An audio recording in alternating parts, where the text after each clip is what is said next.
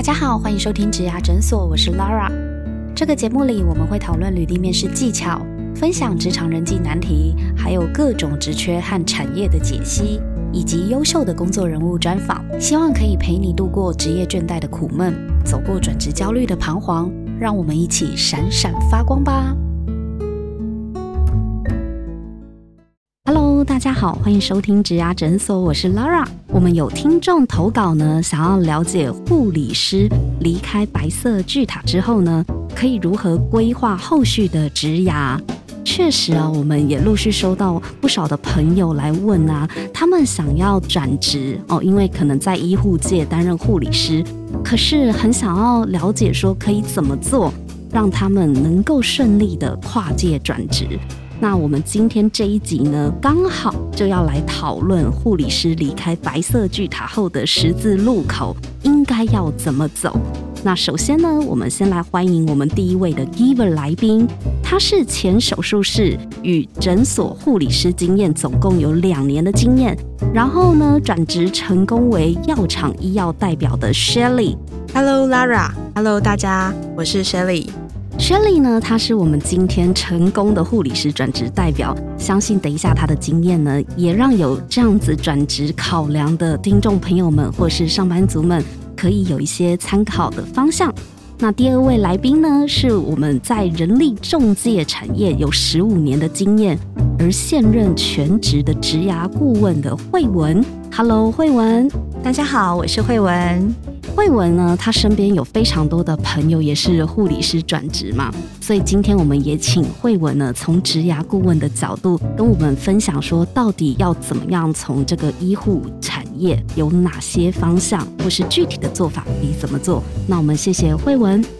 第三位来宾呢是临床试验和医材公司有六年人资经验的齐敏。Hello，大家好，我是齐敏。齐敏啊，在这个临床试验跟医材公司，其实这个产业呢，算是跟护理师最相近的产业，对吗？嗯，对，相对来说蛮相近的。是，那在人资的角度，您应该也看过不少，就是医护人员他在转职的时候，可能会呃面临哪一些的困难或者是优势。那等一会儿呢，也邀请你跟我们一起分享哦。谢谢齐敏。节目一开始，我们想要先听听。Shelly，你当时啊，在这个手术室跟诊所当护理师，后面为什么会想要转职呢？可不可以先跟大家分享一下您的故事呢？当初想要转职的原因啊，主要有两点。那第一点主要是护理的环境，也就是当时在医学中心工作的时候，那我们会需要配合轮三班，嗯，所以其实生活作息是会蛮颠倒的。就是说，就是护理的环境啊，其实学姐学妹制很严重，嗯啊，尤其在大医院这个地方，那我个人是比较不喜欢这样子的工作环境跟人事的压力。所以，其实你刚刚讲说日夜颠倒嘛，是因为轮班嘛？因为我记得好像你们是有大夜班、小夜班，就是其实也是排班制，对不对？对对对，就是生活作息会比较乱一点。那再来就是第二点，就是说，其实，在临床做久啦。就是工作内容其实都差不多，上久就会觉得，哎，每天这样过日子就是日复一日的感觉。所以其实上久会觉得没有挑战性，所以也会想要去做一些转换。就主要是这两点，还有学你刚刚讲学姐学妹制，就应该算是那个产业比较特殊的职场人际关系嘛。对，因为毕竟女生比较多，嗯，大部分都是女生的地方，所以其实也比较容易会发生这样子的问题。嗯，那。嗯，后面是你说还有一个原因，就是你觉得工作上面是比较没有挑战性的，嗯，所以你在这个当护理师的前线，你做了两年之后，你开始觉得这样子的工作内容比较单调。那你后来是转职到呃往哪边转了？你做了哪些事情？那时候就有在想说，哎，离开护理要做什么？比较困扰我的是在于说，哎，护理它是比较高度专业的工作。就它是一个稳定的圈圈，然后你要从天圈圈里面跳出去，其实不见得是一个容易的事情，会需要勇气，对啊。那其实当初接触的人事，那也都是可能一样医院的护理师啊、医生，就一样医师人员，嗯，所以其实哎，还真的不知道可以做什么，嗯嗯嗯。所以那时候就是圈内人呢，对对对，就是在圈圈里面这样子，对啊。所以那时候就是在想说，哎，要不要考个呃公职啊？就想说，哎，可以考一下。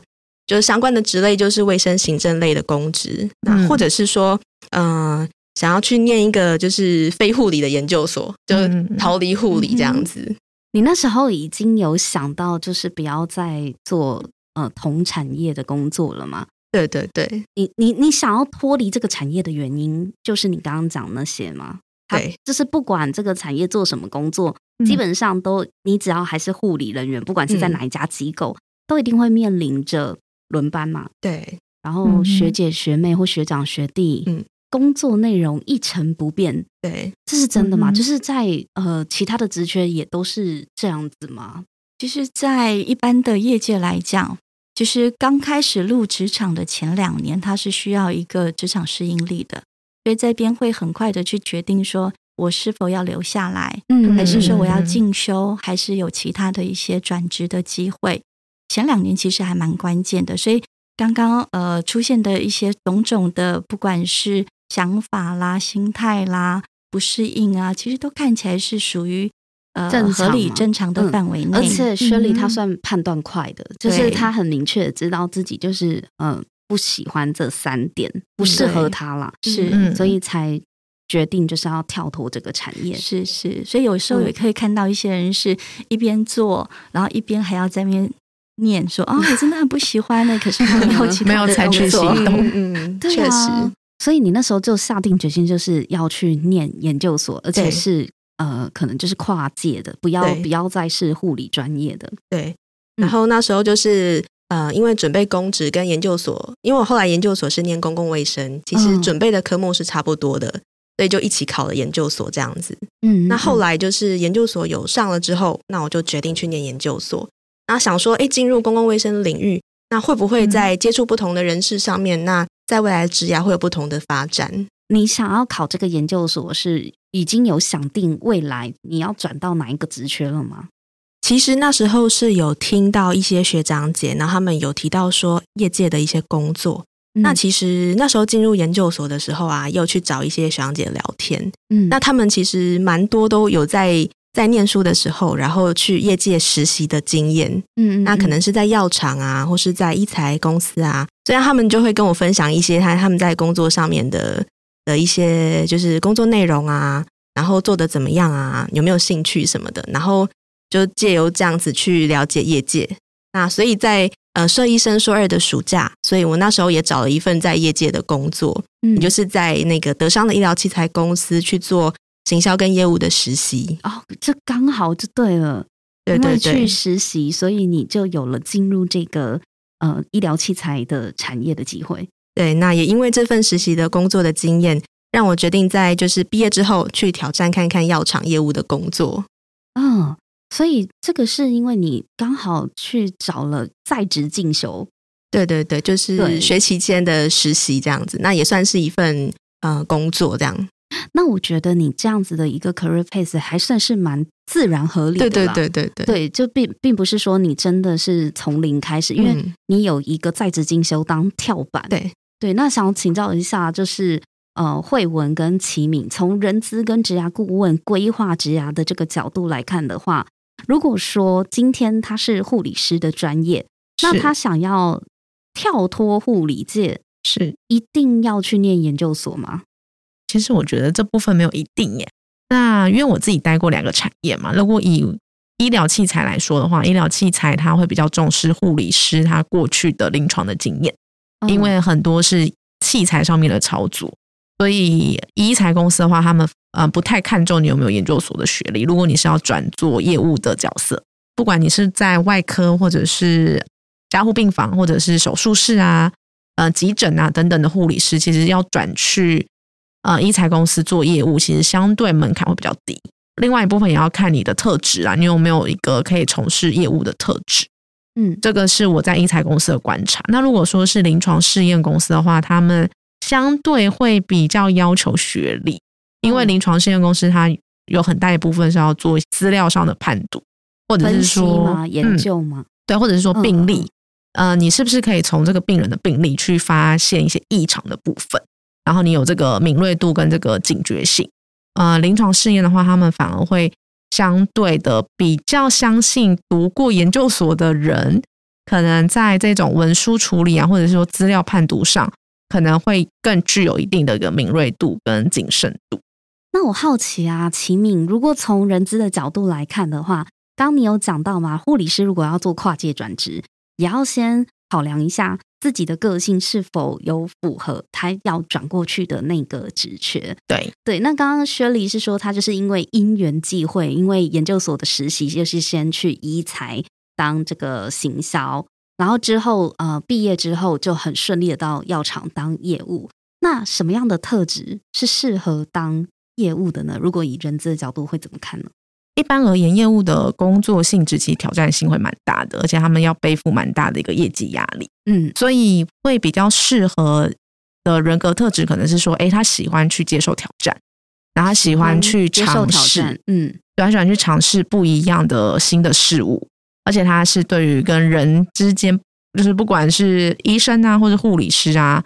甚至是可能是义工啊等等，就是各式各样不同的人的接接触，他们也是不排斥，他们知道怎么样去跟这些人沟通，然后可以讲他们的语言，这个都是相对来说还蛮重要的。然后特质的话，真的也要更乐观一点吧。那薛丽，你觉得自己的特质适合当业务吗？其实转职前完全没有想过要当业务，哎，你是误打误撞上的嘛？可是不对啊！可是你研究所毕业之后，你就真的去当药厂的业务啊？对，就是当时在当护理师的时候，就从来没有想过自己有一天会当业务这样。那为什么你念完研究所之后转职过去药厂当业务？因为我觉得没有想过这件事，可能是源自于我没有接触相关的人事物，嗯，可能我对这个职业也不了解，嗯，然后也从来没有想过说，哎。我怎么会突然变一个业务这样？就以前一定不会想到这件事情，没有先设想到。对对对。那后来你要转业务的时候，你那你现在回过头来再评估自己的话，你觉得你自己适合吗？嗯，我觉得我还算是适合的。怎么说？主要是我觉得业务这份工作啊，一定必要的是，就像刚刚齐明讲的，说不害怕人群，因为我们要接触非常多的人。就除了这一点之外，我觉得其他倒还好。就是我们的客户很多嘛，那。客户的个性啊，样态也都是百百种。那每个客户其实就是光是像医生好了，可能内科医师跟外科医师的个性就会有一些的不同。怎么说？哪里不一样？就是我觉得相处的模式会有一点，就他们表现出来他们的个性也会比较不一样。可以举例吗？举例上我觉得外科医师他可能就会比较直性子，因为他们可能在刀房上嘛。所以做事非常利落，在抢救人命的时候，对对对对对，对，就不会跟你拐弯抹角。快点，肾上什么肾肾上腺素，赶快什么器械赶快递上来，什么之类的。对对对，所以我觉得跟内科医师就不太一样。内科医师他们可能就是看门诊嘛，然后开药这样子。对对对，所以他们跟他们讲话，其实会也会需要一些技巧。就是会需要用一些方法去了解他的心，对对对对对，他们可能就像女生一样，会需要用心去了解、去相处这样子。哦，我之前有听过哈，嗯，就是好像在面对一些医生的时候，好像是需要。去帮他们做一些小秘书的工作，包括陪家人呃看诊啊，接送小孩上学，对对对，对我有听过，要做他们的生意，要变他们的秘书，是是假的，我就不知道，就实际上的状态是不是如同我听到的。是啊，就是因为我呃跑的药是血糖用药，所以蛮多都是内科医生，内科为主。对，那其实每天就哎上诊要帮他买咖啡，然后你要记得每个医生喝什么咖啡，所以你有个小本本。对 对对，然后王医师拿铁，对对加糖，就礼拜几哪个医生有诊，然后帮他准备什么。那下诊有没有需要帮他准备午餐？哇，那晚上有活动是不是要载他？什么就是都会需要很了解这医生，哎，什么时候会在哪？什么时间点会做什么事情？所以去堵人是真的，对，堵人是真的，因为你要遇到 遇到他才有机会聊。对啊，对啊，是是是。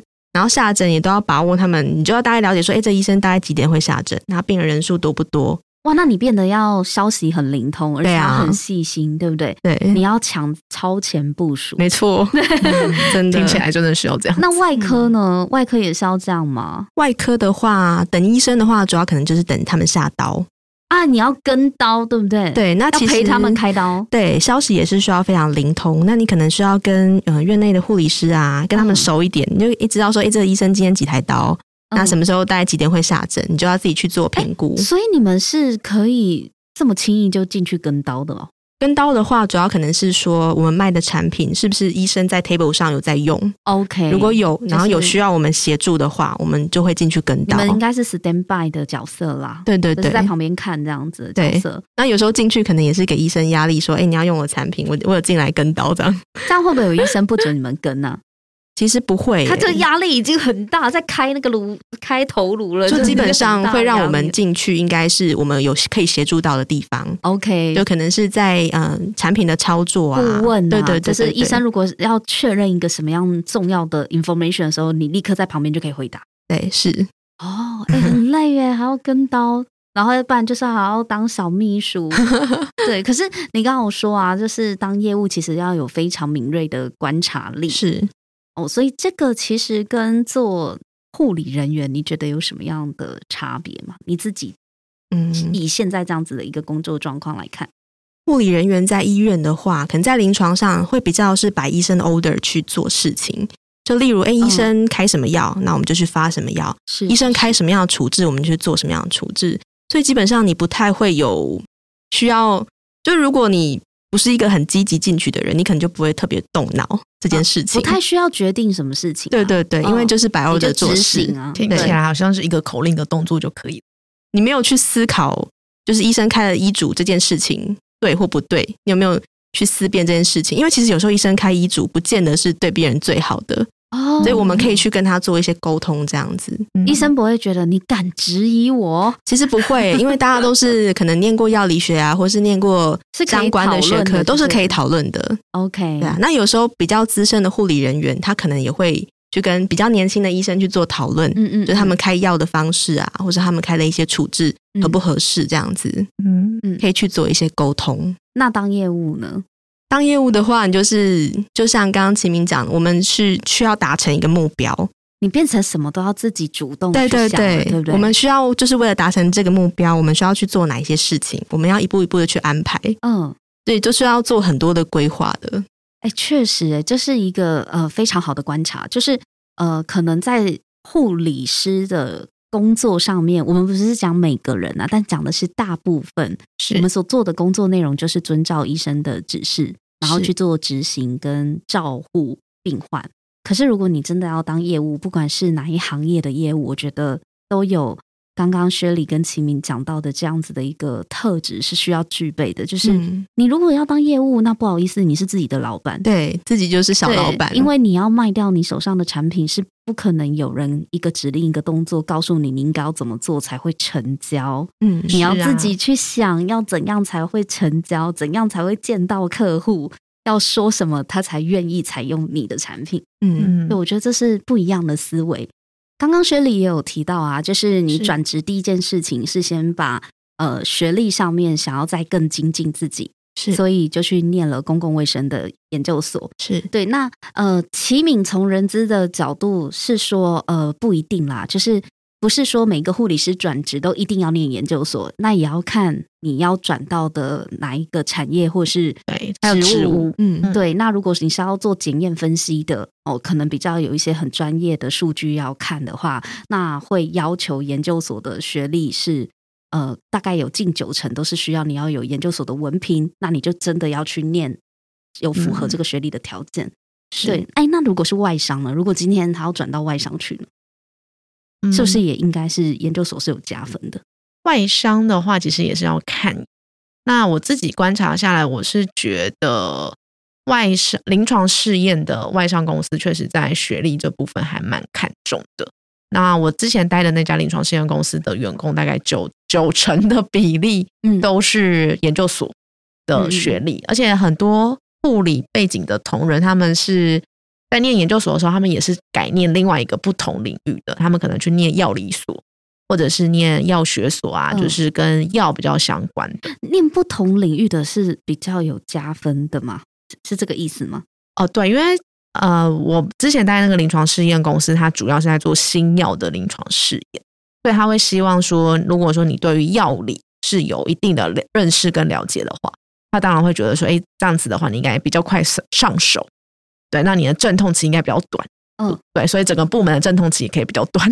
好，这是从企业人资的角度来看待你们在选材的时候，到底研究所有没有加分，对不对？嗯，是。那我现在换另外一个角度，我想请教一下我们的职涯顾问慧文哦。如果我们今天是从 career path，就是一个护理师这个读个案是哦，他的 career path 职涯发展来看，嗯，他可能已经就是在护理产业 maybe 两三年了，或五六年了。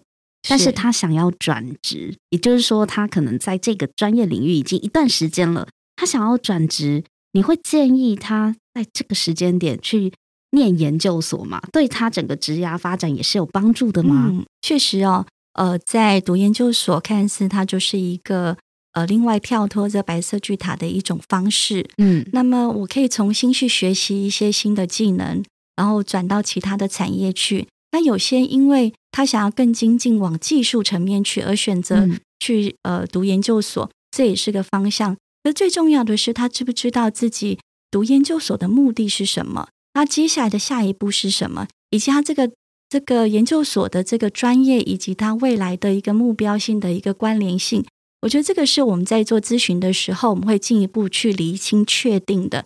那因为最终你读书花了两到三年的时间，你还是要要面对你转职求职这件事情嘛，所以这个十字路口最终还是会回到你的面前。如果说他念研究所是为了想要有更多的选择机会的话，那你会不会有一个时间点的建议？比如说，你可能几岁之前哦，可以去花这个时间成本去念，可是如果几岁之后，或许是不是这个学历对他的加分就？比重没有占那么重了，会有这样的差异吗？我觉得在职场上面来讲，当然，呃，越年轻取得这张证照，它可能在你的薪资上面的加成是比较高的。那么，如果说他是在三十五岁以后的这个转职来讲，这样的一个读研究所，可能要去思考的是，你的实际工作的经验跟所谓的这个学理部分如何去做结合。然后再去做一些在工作上面的一些建议，或往行政或者是更高的一个层面去思考。那么还有一种呢，就是我可能呃，我可能就是读另外一个专业，培养我的第二技能的，当然就是另外一个方面了。刚刚慧文你有提到，我觉得有一点是很重要的，就是如果在思考自己的转职的路线或是职涯规划的时候，真的是每一个个案都要想清楚。你自己现在的这个生生涯阶段是处于哪一个阶段？是对，没有一套办法是所有人适用的啦。是对他其实真的都要去评估说，哎，我现在念这个研究所，那我相对我要付出的成本，哦，对，跟我期待我念完这个研究所可以对我的职涯，嗯，帮助到多少？对，那值不值得？哦，如果如果你觉得，哎，真的有符合朝你的目标是有加分的话，那就去。是，甚至他们可以去访谈自己的学长姐，嗯嗯，对，或者是说，诶，他们也可以。其实我有发现，那个呃，一零四上面有一些职涯的职涯规划的一个路径图哦，可以看到学长姐未来的一个走向，升学就业地图。大家可以搜搜寻一零四升学就业地图，这也是一个工具啦。就是在转职之前，我们也提供这样子的工具，让大家可以去。呃，试着摸索看看，因为毕竟如果你要转到是一个跨领域，就是已经不是在业界，不是在这个医护产业的话，资料的搜集跟事前的功课先做好，绝对是有加分的。大家先别走，我们下一集继续讨论哦。